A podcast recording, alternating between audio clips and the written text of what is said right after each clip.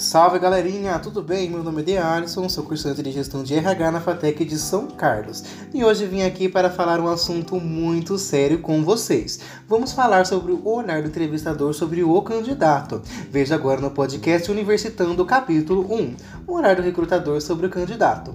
E alguns passos que seriam muito importantes você seguir neste momento. Número 1 Primeiro de tudo, ao se fazer o seu currículo, deixe-o bem elaborado e com as informações bem claras e mais objetivas possíveis. Número 2, estude o seu currículo antes da entrevista. Número 3, deixe que o entrevistador conduza a entrevista.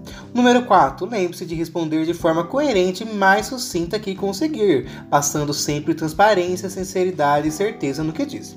Número 5, cuidado com as expressões corporais. Seu corpo fala mesmo que de maneira não intencional. Nunca se esqueça que o recrutador te observa desde o momento da candidatura até o momento da entrevista. Número 6. Seja cortês no processo do recrutamento.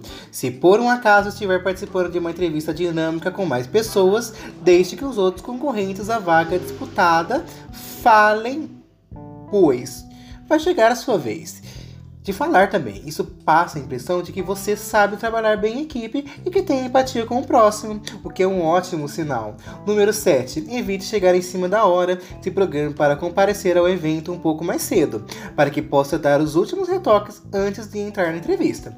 Número 8. Se por um acaso o entrevistador não te informar a remuneração do cargo concorrido, deixe para perguntar isso no final da entrevista. Sabe aquele espacinho que ele sempre pergunta? Alguém tem mais alguma dúvida sobre a vaga? Esse é o seu momento.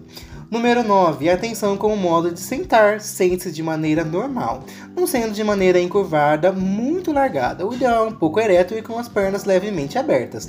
Número 10. Ao começar ou terminar a entrevista, peça licença para se sentar e para se levantar. Número 11. Antes de ir embora, despeça-se do entrevistador gentilmente, agradecendo a oportunidade. Não se esqueça de dizer que espera esse feedback do processo. Seguindo essas dicas, com toda certeza você tem grandes chances de ser contratado e boa sorte na sua entrevista. Por hoje é isso, galerinha. Fiquem ligados no próximo capítulo, sessão recrutamento e seleção que preparamos especialmente para vocês. Bye!